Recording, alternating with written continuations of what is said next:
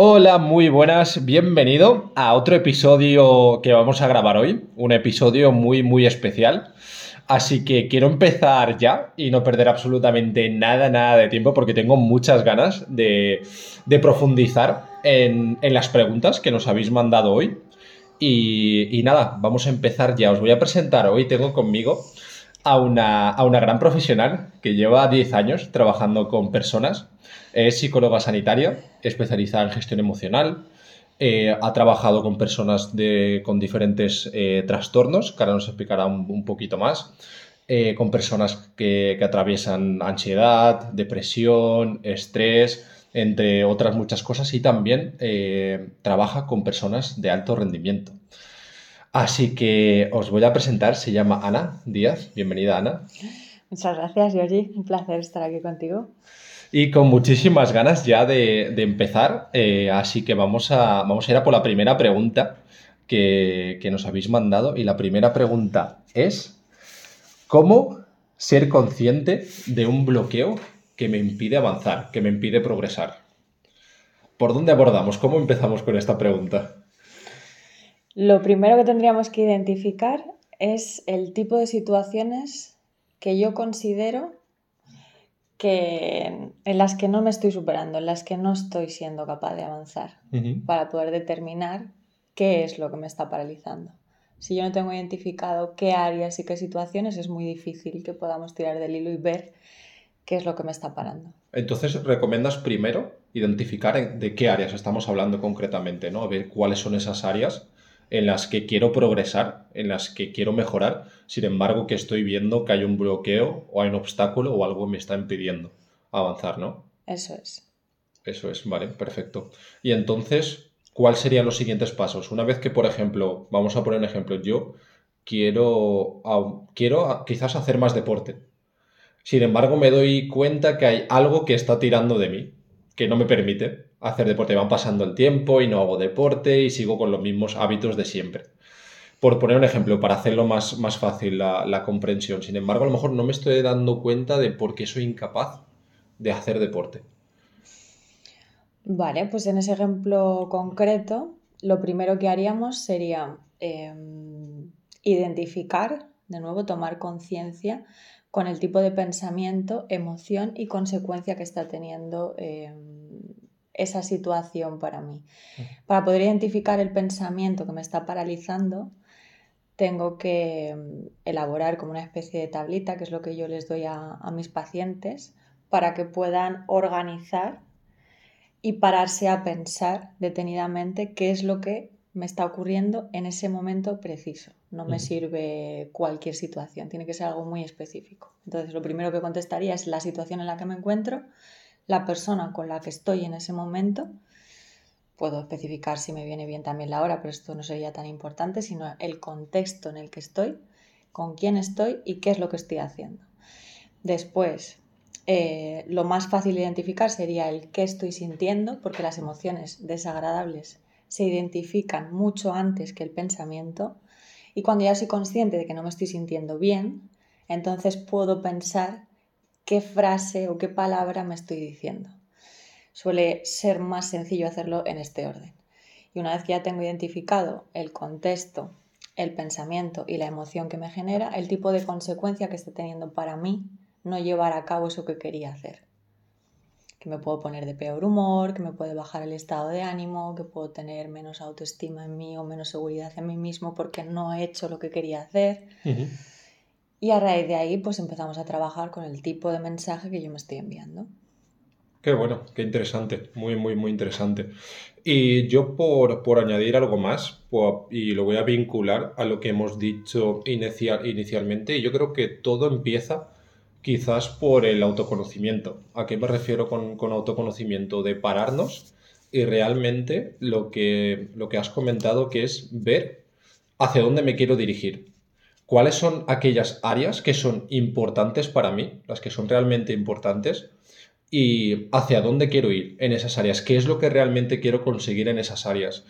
Y incluso antes que, definir el qué, quizás definir el por qué, por qué quiero conseguir eso. Yo creo que es muy importante para poder perseguir algo y para superar algún obstáculo y una barrera, necesitamos primero definir las razones, el por qué lo queremos.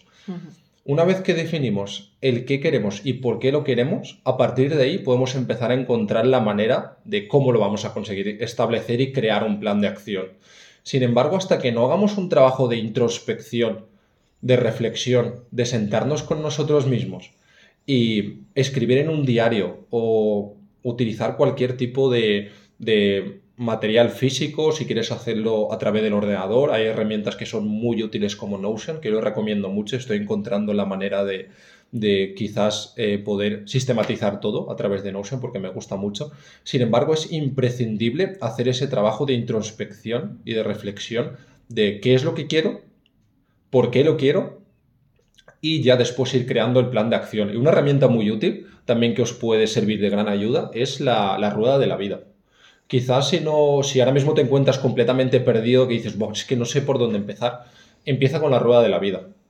Con la rueda de la vida, porque son ocho áreas y encima puedes, puedes adaptar esas ocho áreas de la manera que tú quieras y evaluarte de 1 al 10 cómo te encuentras en el área de la familia, de las relaciones personales, de hobbies, de finanzas, eh, cualquier otra área que sea importante para ti, te evalúas de 1 al 10 y después vamos a ver qué es lo que quiero en cada una de estas áreas, por qué lo quiero y después crear el plan de acción para ver cómo voy a ir hacia, hacia ese objetivo. Y una vez que, defines, yo creo, todo esto, eh, se hace mucho más fácil todo. Se hace mucho más fácil porque sabes quizás cómo, cómo encontrar la manera de superarlo porque esas razones son como un impulso como una motivación extra que te ayudan a encontrar la manera. Y si no la logras encontrar de esta manera, tampoco, te animo a que, a que busques ayuda, ayuda profesional, que preguntes a familiares, amigos, conocidos que estén atravesando em, alguna situación parecida que te puedan ayudar o aconsejar en, cómo superar esa barrera, ese obstáculo que te está impidiendo conseguir lo que quieres. Me parece muy buen apunte ese porque es verdad que hay gente que se dedica a intentar cosas o a hacer cosas que realmente no conectan con ellos. Que a lo mejor a mitad de camino de mucho esfuerzo se dan cuenta que estaban respondiendo a algo que querían sus padres, algo que quería su pareja, pero realmente ellos no querían hacer lo que estaban haciendo.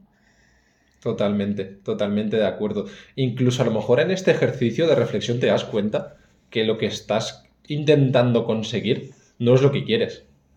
O simplemente a lo mejor es una, es una, sí, una creencia o, una expectativa externa de la sociedad, de tu entorno que realmente ni siquiera quieres conseguir. Y cuando te paras a escuchar esa voz interna, la voz, la voz sabia, diría, que habla de tu, de, tu, de tu ser, de tu verdadera esencia, quizás te das cuenta que lo que estás persiguiendo ni siquiera quieres perseguirlo. A mí me pasó con muchas cosas.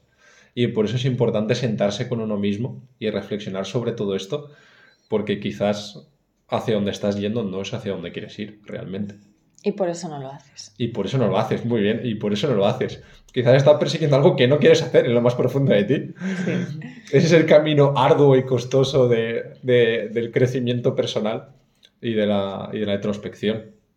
Así que espero que, que os hayamos podido ayudar en, con esta pregunta y si tenéis eh, algún, algún apunte, algo que quieras comentar, mandadme un mensaje privado y, en próximos vídeos, pues lo iremos, en próximos vídeos, no, perdón, en próximas grabaciones lo iremos comentando. Así que vamos con la siguiente pregunta. ¿Qué es? ¿Cuál es la siguiente pregunta? ¿Cómo dejar de procrastinar? ¡Pum! Esta es la pregunta del, del millón. Que yo creo que si tuviésemos una respuesta clara, seríamos millonarios. seríamos millonarios por lo menos.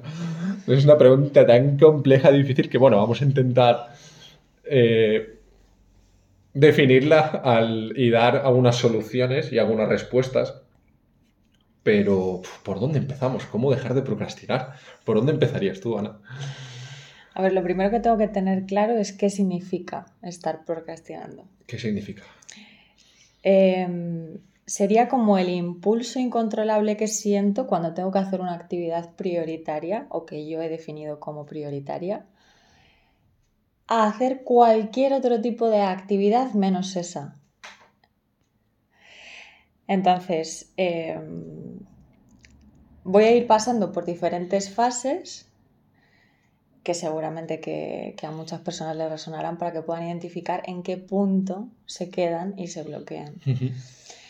La primera, que siempre todo el mundo sentimos cuando no, cuando no queremos hacer eso que sí que teníamos que hacer, es incomodidad y ansiedad, siempre.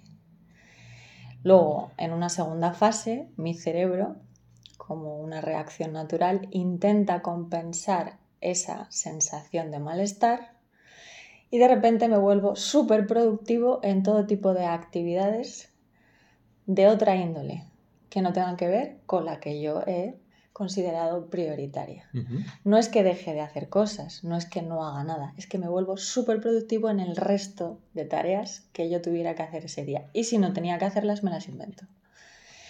Y luego ya la tercera fase consistiría en asociar esa tarea que yo he designado como prioritaria con el gran dolor y malestar que me ha proporcionado. Y comienzo con un fenómeno de racionalización, que quiere decir que comienzo a generar sin parar innumerables excusas súper poderosas y razonables para mí en ese momento. Es que si no hubiera hecho esto, fíjate qué importante era terminar este informe, es que fíjate ahora qué bien, qué bonita tengo la casa y nada, es que, y así me puedo tirar todo el tiempo que quiera. Y después, ya a medio plazo, eh, después de haberme calmado, cada vez que recuerdo que no he hecho eso que sí que era muy importante hacer, me voy a sentir culpable y me voy a sentir con mucho remordimiento. Entonces, al final, ¿qué va a pasar?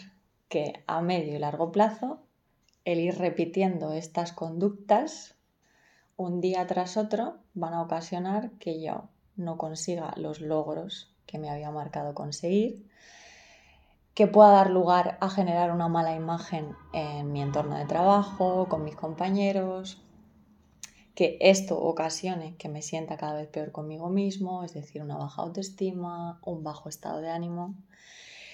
Y em, en el caso de que sea que estoy postergando conductas de salud, como pueda ser, por ejemplo, un cheque anual con mi ginecóloga o con mi dentista, pues al final estoy también atentando contra mi propia salud. Me resuena muchísimo todo lo que estás contando porque yo sigo, sigo lidiando con todo esto a, diario, con temas de, dentista, de, ir a cambiar, de ir al podólogo también que tengo que ir y me, me resuena muchísimo porque yo creo que esto es algo con lo que todos luchamos a, diario. Y una pregunta que me surge a mí aquí es que ¿realmente hay algo innato? O, no sé si sería innato o biológico dentro de todos nosotros con el tema de la procrastinación. Que, nos venga como por defecto, que nos venga de serie con la procrastinación. Sí, porque estamos asociando, a ver, puede haber muchos factores por los que estoy procrastinando y uno de ellos puede ser porque estoy introduciendo una tarea dentro de mis tareas habituales cuando esta no lo es. Entonces es como que estoy irrumpiendo en ese orden que yo me había marcado, en esa dinámica diaria. Entonces eso me genera estrés a nivel cerebral. Es como, uff, una cosa nueva. Eh, parar cuesta. Ir con el piloto automático es lo que hacemos todos los días y de repente meter una actividad nueva y que me genera esfuerzo duele. Sí. Y yo creo que además, aparte de, esto, eh, en el intento de hacer algo que queremos hacer y nos acabamos. Em, nos, nos, acabamos. Acabamos haciendo otra cosa completamente diferente si lo repetimos continuamente, también estamos como reforzando un hábito, ¿no? De, de, mirar para otro lado, de no acabar haciendo lo que queremos hacer y que a pesar de, y que además de tener quizás algo innato en todos nosotros de procrastinar, podemos incluso reforzarlo más a través de un hábito de, de no acabar haciendo lo que queremos hacer y acabar despistándonos y haciendo otras cosas. Claro, podemos generar o crear hábitos con cualquier tipo de actividad. Lo que pasa que solamente nos damos cuenta de aquellas que nos generan esfuerzo o malestar. Es decir, que nos dejan esa sensación de no estar cómodos. Pero para todas eh, he necesitado hacer el mismo proceso y el mismo número de repeticiones. Lo que pasa que las otras las he elegido porque me daba pues eh, una sensación de placer llevarlas a cabo. El postergar a corto plazo produce cierto placer porque baja la sensación de ansiedad, reduce la ansiedad. Lo que pasa que a medio y corto plazo la aumenta, la duplica. Oh, qué interesante. ¿Y cómo propones? ¿Qué, recomiendas tú para dejar de procrastinar? ¿Cómo podemos volvernos unos expertos en no procrastinar? A ver, lo primero que habría que hacer es definir de forma muy clara, con la mayor exactitud posible, qué es lo que tengo que hacer y cuáles son los pasos para poder hacerlo. Si puedo definir esto sería lo ideal. Una vez que tengo esto claro, sería organizarlo, planearlo, meterlo, introducirlo con el resto de tareas que yo me, eh, he impuesto o he considerado que tengo que sacar ese día o esa semana. Esta parte es muy importante, parece como algo muy obvio, pero si no está bien organizado no lo voy a hacer. Si no está bien planificado no lo voy a hacer porque me cuesta trabajo y esfuerzo llevarlo a cabo. Entonces, definirlo muy bien, organizarlo e introducirlo con el resto de actividades designarle un tiempo. Una vez que he hecho esto, hay una técnica que puede funcionar muy bien para algunas personas, que es congelarse, tal y cual como suena, tal cual, tal cual, tal cual. ¿En qué consiste congelarse? Si yo, em, como he definido antes, el acto de procrastinar implica que me vuelva muy productivo en el resto de tareas o actividades, salvo en la tarea que he definido como prioritaria, Quiere decir que si yo me obligo a no poder hacer absolutamente nada que no sea esa tarea, va a exigirme que me tenga que parar, que me tenga que congelar, que me tenga que obligar a decir no, no vas a hacer absolutamente nada que no tenga que ver con esto. A lo mejor en un primer momento pienso, bueno, pues voy a perder el tiempo porque se me va a ir la cabeza, me voy a poner a pensar en mil cosas no pasa nada, estoy entrenando a mi cerebro, estoy entrenando mi atención. Porque no pasa nada porque en un momento determinado se me vaya durante unos minutos la cabeza. Al final necesitamos esos pequeños respiros para que la atención pueda estar todo el tiempo a un nivel óptimo, ¿no? O el que necesitamos. No podemos estar siempre súper concentrados. Pero una vez que yo me he obligado, que no me doy opción a poder realizar ninguna otra tarea, no tengo más remedio que realizar esa. Entonces, congelarse.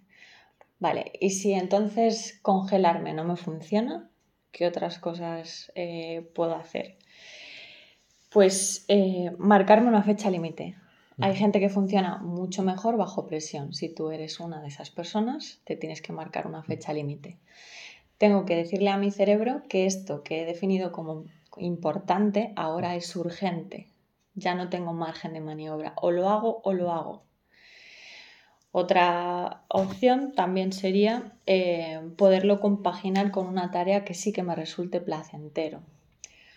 Porque es como una manera de endulzar o, eh, echarle un topping a un dulce que me encanta, ¿no? Entonces, si yo estoy haciendo una tarea que me requiere esfuerzo y que a lo mejor no me, no me produce más que desagrado, si yo puedo estar compaginándolo con algo que sí que me produzca placer, como pueda ser escuchar una música que me gusta, si eso me permite concentrarme, hay gente que le viene muy bien. O eh, al revés, saber que cuando acabe eso me viene un premio, me viene un postre súper rico, me viene una comida genial, me viene una salida con amigas, me viene cualquier otro tipo de actividad, la motivación se va a incrementar tengo que hacer esto que no me gusta, pero sé que al acabar, ¡boom! Fiesta, ¿no? O voy a hacer esto que no me gusta, pero al mismo tiempo me voy a tomar ese café tan delicioso que me encanta. Eso sería pues una manera de mm, camuflar el dolor.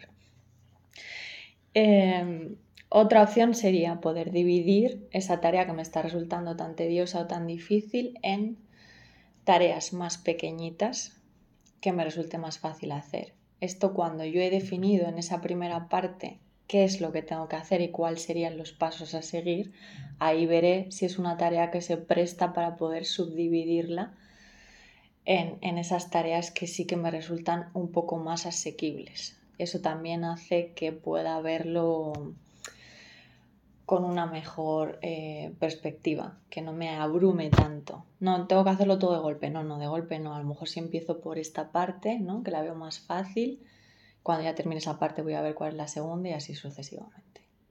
Al principio, cuando hablabas de, organizarte, de, planearlo, ¿qué, es lo que, lo que, recomiendas o cómo lo trabajas tú con las personas? ¿Te refieres a, apuntarlo en el calendario, en, un, en, una lista de cosas por hacer, organizártelo día a día, semanalmente, mensualmente? ¿Cómo lo sueles trabajar para, para ayudar a las personas a que eviten caer en la procrastinación? Ahí de nuevo depende del tipo de actividad que yo quiera realizar. Si yo la tengo que incorporar, introducir, integrar con el resto de actividades, tengo que tener una agenda, me da igual que sea en papel o no, cada uno mm. el sistema que le funcione, pero sí que tiene que eh, estar por escrito, tengo que poder verlo, tiene que estar integrado y organizado en las horas que yo he destinado como productivas a lo largo del día. Y tiene que estar ahí, tiene que aparecer. De hecho, eh, otra de las técnicas sería, por ejemplo, ponerla la primera de la lista. ¿Por qué? Porque es la que más me cuesta. Entonces, si la hago nada más levantarme, si la hago cuando estoy a tope de energía, seguramente me cueste menos que si es al final del día y encima la odio, ya estoy cansada y ya he hecho 15 otras más. Entonces, a eso me refería. Qué interesante. Qué interesante. Son herramientas increíblemente útiles. Espero que que estés cogiendo, que estés cogiendo apuntes, porque son herramientas muy, muy interesantes.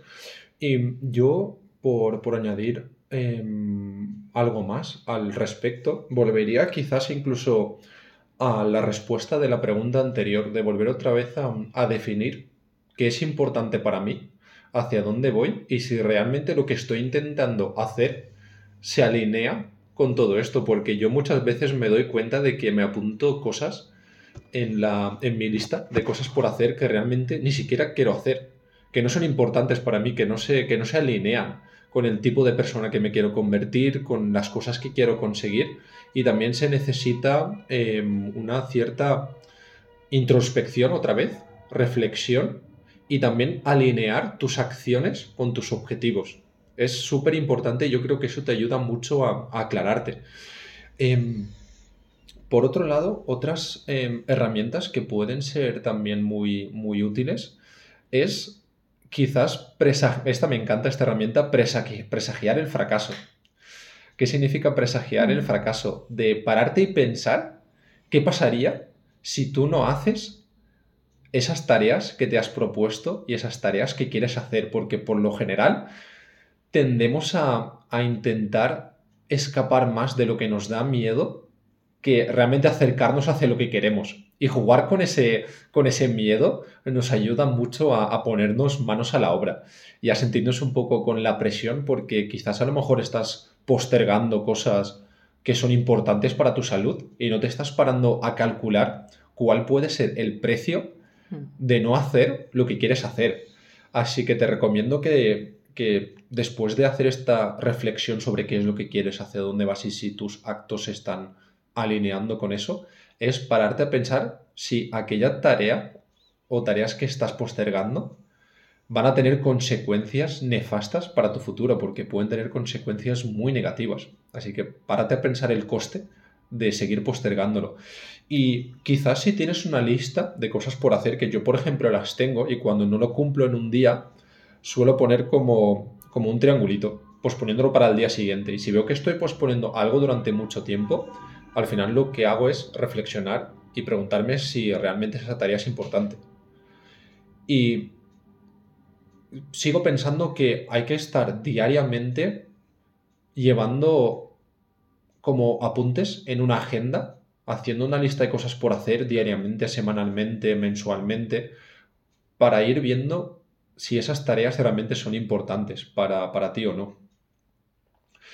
Y esto es lo que, lo que añadiría al, respecto y sobre todo también que pararte a pensar otra vez un poco aquí en lo mismo de primero las razones de por qué quieres hacer eso que, estás haciendo, presagiar un poco qué pasaría si no lo haces y, encontrar la, la, manera de hacerlo.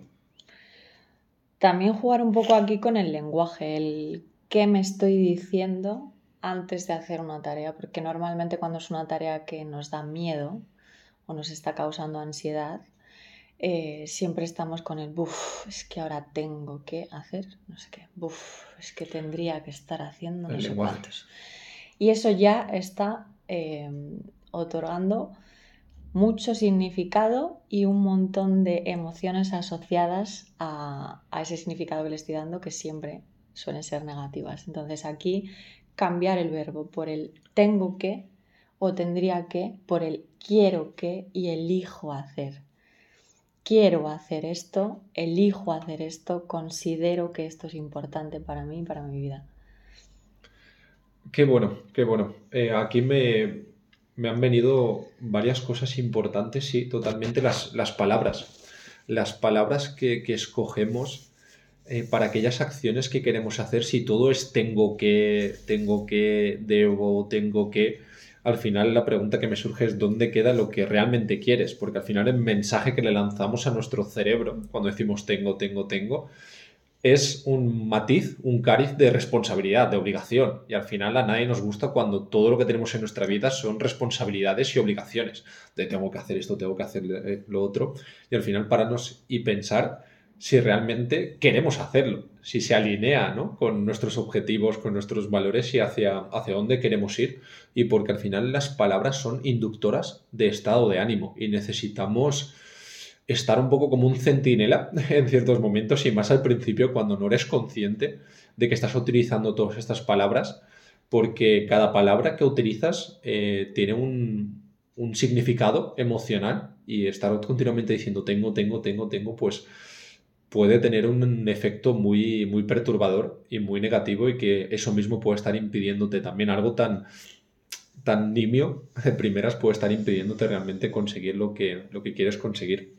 Y también me ha venido a la cabeza una, una frase de Séneca que dice, no hay viento favorable para el barco que no sabe hacia qué pueblo se dirige, vinculándolo otra vez al tema de los objetivos, hacia dónde quieres ir y si todo lo que estás haciendo realmente se alinea y porque es importante saber hacia dónde vas, porque si no sabes hacia dónde vas, cualquier camino te sirve. Muchas veces postergamos cosas porque realmente no queremos hacerlas. Otra vez repitiendo esto, pero creo que es muy importante tenerlo en cuenta y porque al final la procrastinación, yo creo que el antídoto, no sé si estarás de acuerdo en eso, a la procrastinación, es la disciplina. Y la disciplina se desarrolla cuando tienes claro hacia dónde vas, encuentras el valor de tus actos y al final que vayan en esa dirección, en esa dirección hacia donde tú quieres ir y porque la disciplina no puede aplicarse a algo vacío y aleatorio, se necesitan motivos tangibles y motivos razonables.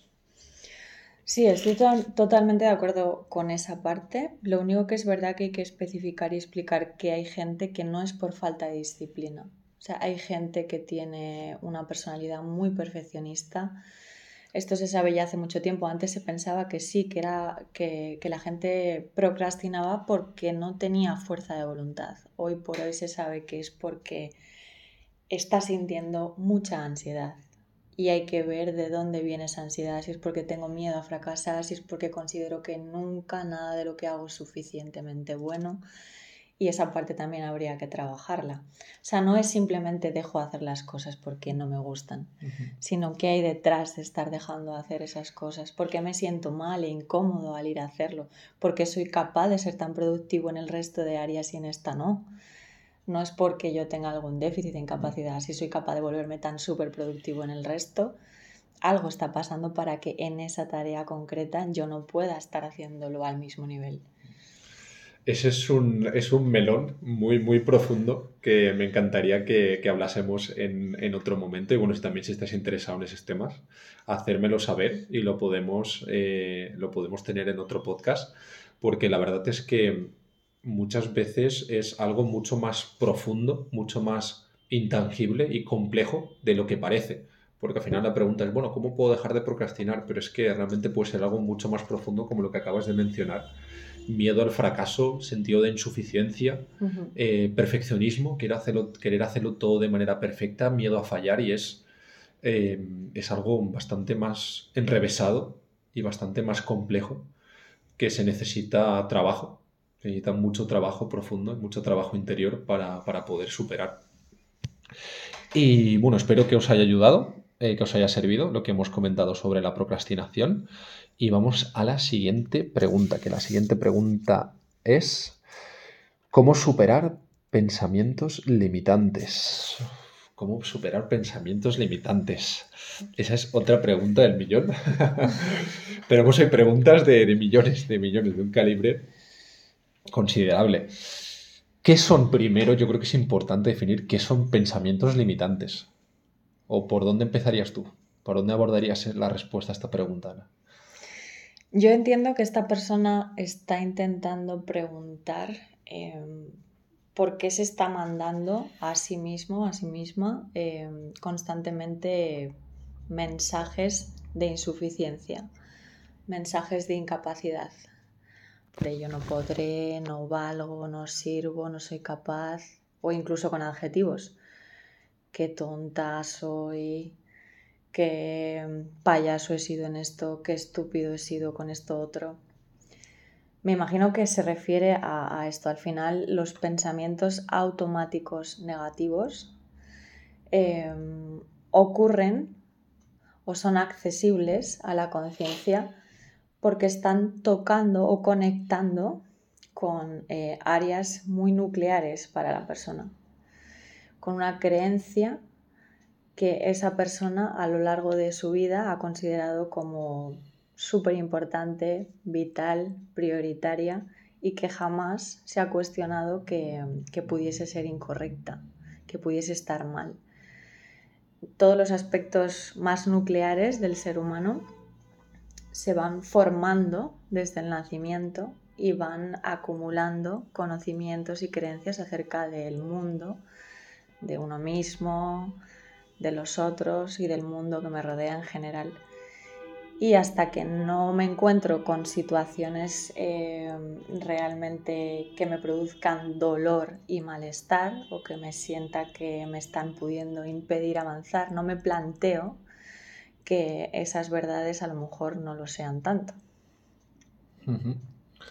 Muy interesante. Y algo que, que leí hace un tiempo que creo que también es importante poner encima de la mesa, es que la ciencia nos dice que tenemos aproximadamente entre 60.000 y 80.000 pensamientos al día y que casi todos de esos pensamientos son pensamientos automáticos, que nosotros no tenemos ninguna elección y que simplemente van, van surgiendo.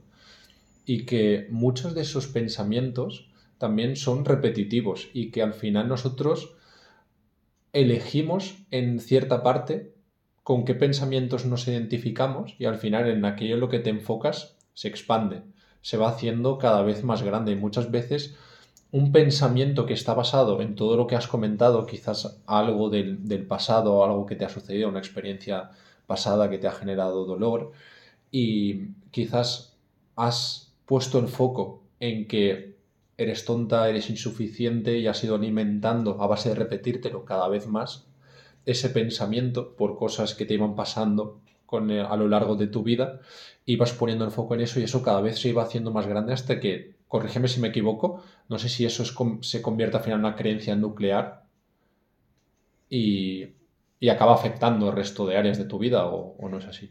Es un esquema nuclear y por eso afecta al resto de áreas de tu vida. O sea, la dirección sería al contrario. Es una creencia que yo considero como, como un conocimiento universal, podemos decir, como algo completamente verdadero. Es algo que no me he replanteado que pudiera ser incorrecto o estuviera haciéndome daño, fuera erróneo.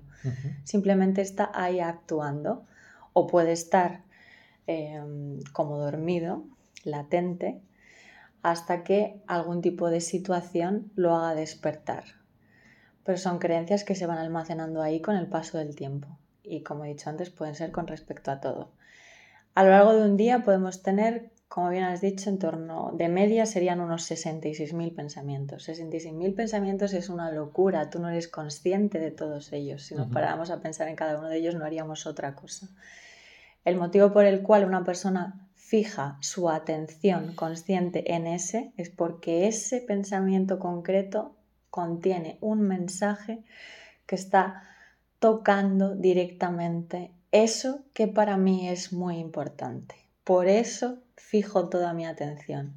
Si me está diciendo que soy tonta, eso me está resonando muchísimo porque yo no quiero ser una persona tonta. Si me está diciendo que estoy gorda, eso me está resonando muchísimo porque yo no quiero ser una persona gorda. A lo mejor yo, para mí es muy importante, ¿no? Tengo una idea sobrevalorada acerca de qué significa estar delgada y todo lo que conlleva. Es decir, esto es muy amplio, puede tocar cualquier aspecto, puede contener cualquier mensaje. Y a raíz de ahí, cuando he fijado mi atención en él, trae consigo, como un efecto cadena, a modo de cascada, un conjunto de pensamientos que guardan relación con él. Y todos van a tener el mismo signo. Si en este caso es negativo, todos serán negativos. Y además vendrán uno detrás de otro hasta el punto de poder aturdir por completo a la persona. ¿Y cómo podemos empezar a superar?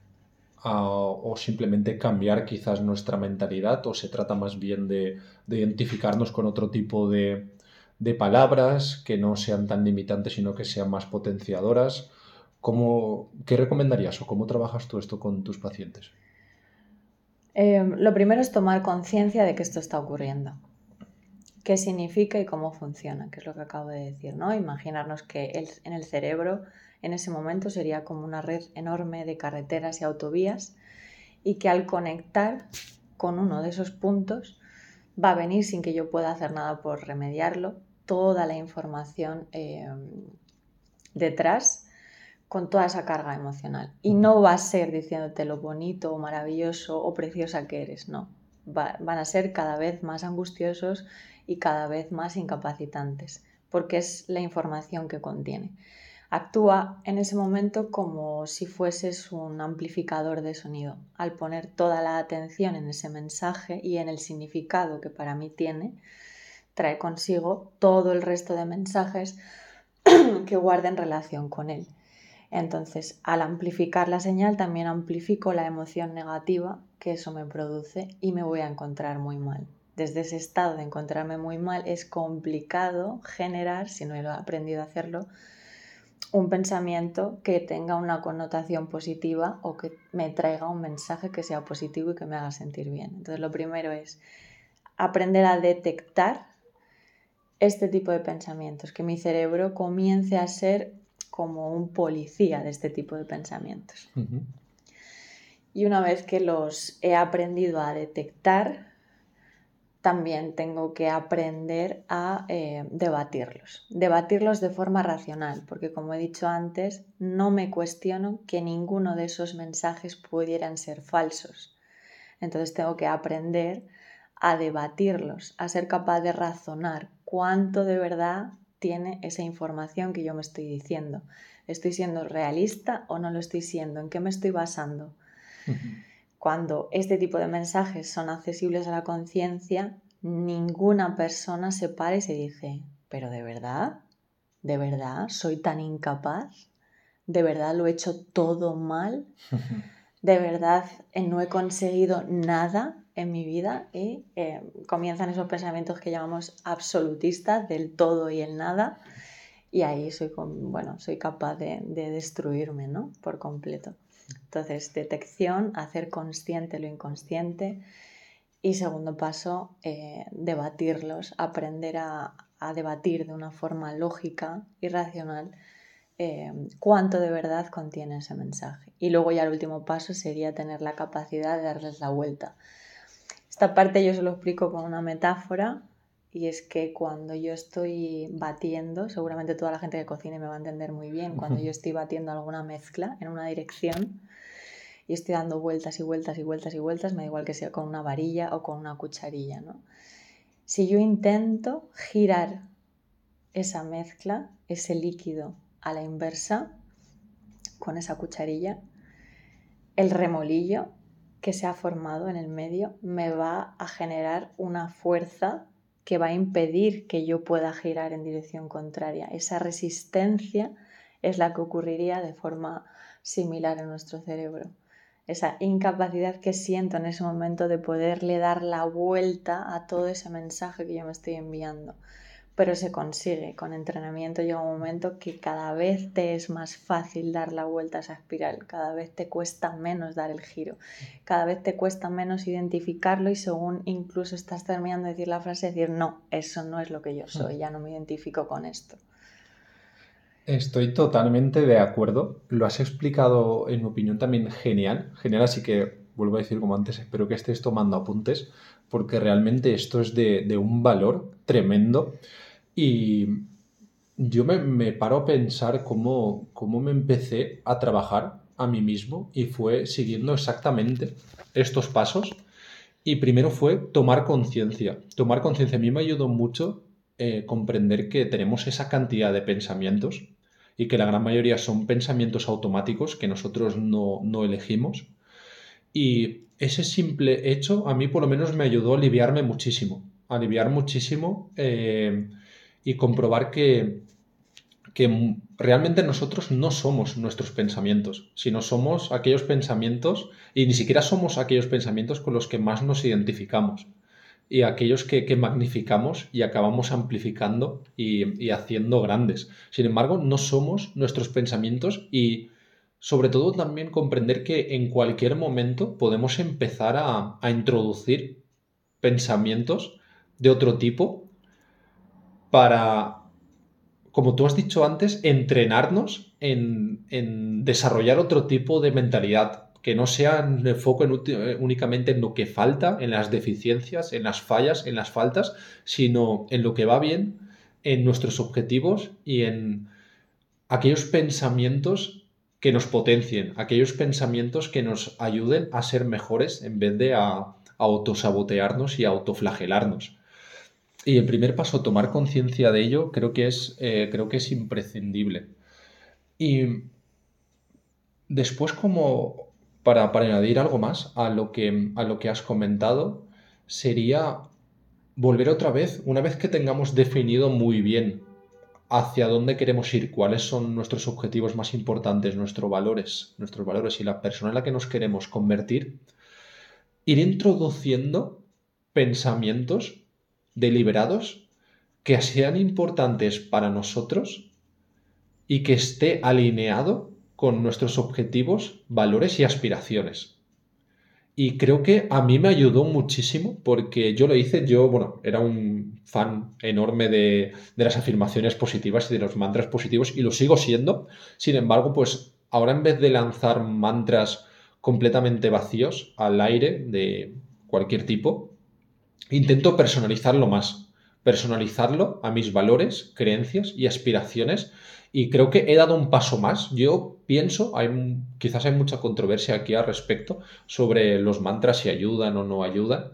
Eh, yo no lo tengo muy claro si me, si me ayudaron. Pienso que algo, algo suman. Sin embargo, cuando los personalizas a ti de manera más, em, más concreta a lo que he comentado, tiene más impacto tiene más impacto. Y, lo que tú has dicho, hacer como incluso de, cirujano, en el momento en el que tienes pensamientos negativos, intervenir tú mismo con las herramientas de trabajo y decir, vale, no, yo no soy esto, yo elijo que voy a ser que voy a ser este tipo de persona porque para mí es importante esto y porque yo me quiero convertir en esta persona. Y al final, como tú has dicho, yo considero que todo, absolutamente todo, es cuestión de entrenamiento.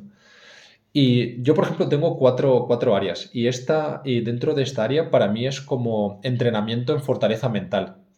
Ir introduciendo este tipo de afirmaciones y mantras para cambiar mi mentalidad y para poder introducir pensamientos más positivos, porque yo a lo largo de este proceso mío propio de crecimiento me he dado cuenta de que tengo tendencia a, involucrar, no sé si involucrarme sería la palabra correcta, sino a dejarme llevar en exceso por los pensamientos negativos. Hay veces que me levanto y que desde por la mañana me doy cuenta que mi mente ya está con pensamientos de qué es lo que va mal, de, qué es lo que me puede, puede, pasar en el día de hoy que, vaya mal, que, estoy harto de esta persona que me está pasando no sé qué. Y tengo que hacer una intervención con, muchísima fuerza de voluntad para poder darle la vuelta a eso y, hacer que mi mente se enfoque realmente en mis objetivos, en la persona que me quiero convertir y hacia dónde quiero ir.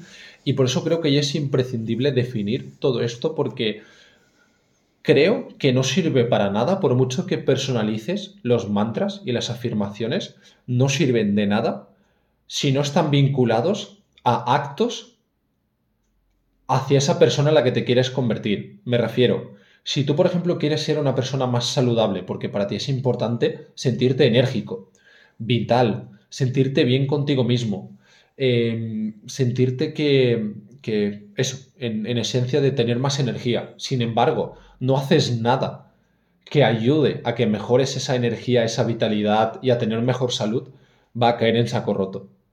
Va a caer en saco roto. Y cuanto más acciones hagas para confirmar esa persona en la que te quieres convertir y la que quieres ser, más peso va a tener. No sé si espero que esto se haya entendido bien a lo que me estoy a lo que me estoy refiriendo, pero cuando vinculas actos y comportamientos hacia esa persona, hacia esos objetivos, hacia esa persona que te quieres convertir, para mí el proceso se acelera mucho más. Hay que tener mucha paciencia en esto, mucha paciencia, porque a mí me costó un tiempo muy, muy considerable. Me sigue costando a día de hoy, después de casi tres años, trabajar esto todavía me sigue contando, me sigue costando, perdón. Sin embargo, cuando eso, cuando vinculas actos y comportamientos a esos mantras y afirmaciones, para mí hace una fusión brutal, una fusión muy potente que te ayuda a poder ir superando y introduciendo pensamientos más potenciadores, que no sean tan, tan limitantes.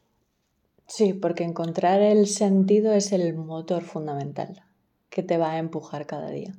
Pero yo aquí em, querría matizar lo que tú has dicho de hay días donde yo me levanto de esta manera. Aquí hay que ser muy flexibles. Algo que me falta. tener mucha flexibilidad en todo proceso de cambio hay que tenerlo, pero una vez instaurado también.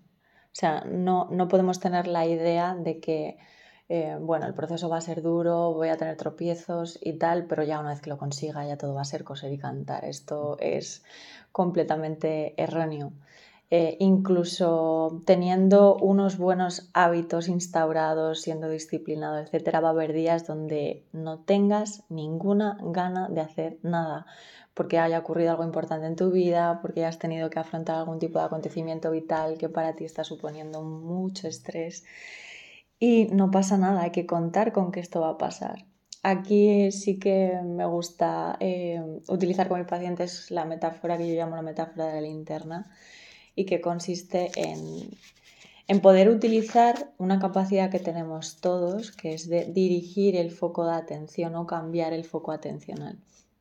Cuando yo me encuentro, imaginemos que estamos todos en una habitación completamente a oscuras y que solamente disponemos de una, de una linterna, ¿no? que en este caso pues la tengo yo. Si yo enfoco a la pared que, que tenemos a la derecha, ¿qué es lo que vamos a ver? ¿Qué verías tú, Jordi? Sí, yo, repítame una pregunta, por favor. Si tú estás en una habitación completamente a oscuras sí. y solamente hay una linterna, que la tengo yo, sí. y yo te enfoco la pared de la derecha, ¿qué verías? La pared. Vale. ¿El resto de paredes que conforman esa habitación siguen existiendo? Siguen existiendo, pero no las ves. Vale, y ahora yo apago la linterna y la vuelvo a encender y te enfoco la de la izquierda. ¿Tú qué ves? La pared de la izquierda. ¿Y el resto de habitaciones que conforman esa habitación siguen existiendo? Siguen existiendo. ¿Por qué lo sabes? Porque has visto anteriormente que sí que existía otra pared cuando has girado el foco hacia la derecha. O porque quizás al ver una pared te imaginas que podrías estar dentro de una habitación. Y, rellenas tú los huecos. No sé si van por ahí los tiros. Esto es exactamente lo que pasa cuando yo me obceco con una sola cosa, con una sola realidad. Yo solamente estoy viendo eso que estoy eligiendo ver, consciente o inconscientemente, pero eso no significa que en mi misma realidad no esté rodeada de otros caminos y de otras variables que no estoy teniendo en cuenta. Que yo no las vea no quiere decir que no existan. Están ahí y están conmigo, pero si yo no las veo no existen. Yo estoy eligiendo solamente ver la pared de la derecha o solamente la de la izquierda, pero tengo la capacidad cognitiva de poder dirigir ese foco atencional hacia el resto de cosas que también están conformando mi vida. Qué bueno. Qué bueno. Y me ha venido ahora mismo a la cabeza un pequeño ejercicio que, que no lo vamos a hacer entero, pero sí que vamos a hacer un fragmento. Y te voy a pedir, mira, y bueno, también hazlo tú, eh, hazlo tú en casa para que te des cuenta realmente cómo funciona un poco nuestro foco de atención. Y os voy a pedir que, que cerréis los ojos, tanto el que me está escuchando como, como tú. Cierra los ojos.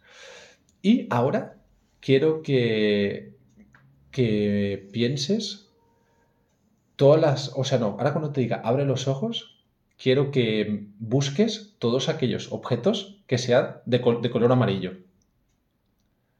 Busca, vale, abre los ojos. Busca todo aquello que sea de color amarillo, de color amarillo, de color amarillo.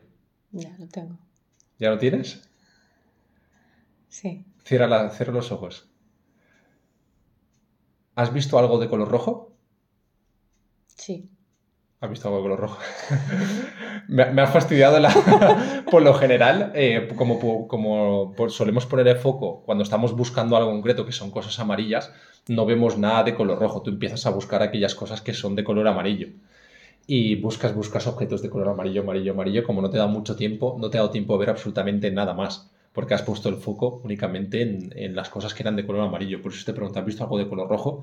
No lo has visto porque tu única atención estaba puesta en buscar cosas de color amarillo. Y esto es lo que nos suele pasar con la gran mayoría de las cosas cuando nos identificamos con aquellos pensamientos creencias, como tú bien has dicho, que son importantes para nosotros, ponemos el foco únicamente ahí, ponemos esa linterna únicamente en esas cosas y dejamos de ver el, resto. Y ahí es donde entra em, en juego y la, y la importancia de que seamos capaces de intervenir ese pensamiento y poner el foco en otra cosa, en otra cosa que nos ayude más, que, que nos, que nos empuje a poner el, foco perdón, en, en otro, en otro lugar, en otro lugar que no sea limitante y que no sea deficiente eh, y, que, y que nos ayude.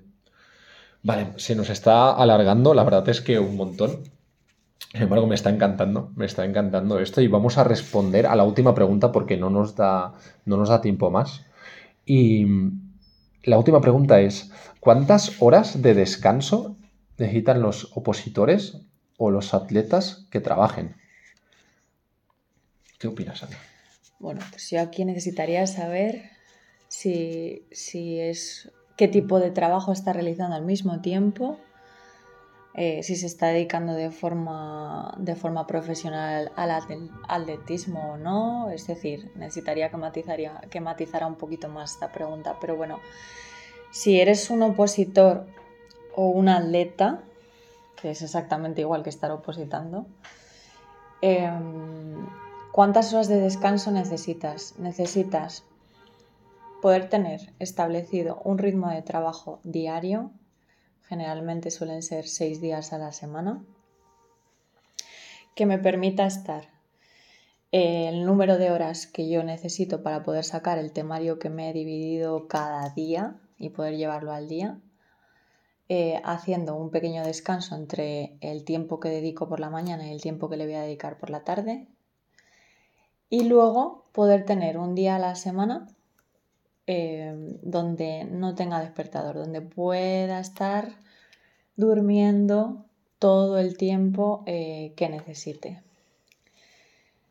Em, si estás em, Trabajando, pues eso, necesitaría tener más datos para poder contestarte eh, qué tipo de trabajo es, si es jornada completa, si solamente es partida, si solamente es fin de semana y organizarte, pero el tiempo de descanso debería de ser eh, pues entre 7 y 8 horas diarias que pudieras sacar para dormir, pudiendo hacer un pequeño parón al día y luego tener al menos una vez a la semana donde no tuvieras hora y pudieras estar descansando todo lo que necesitaras.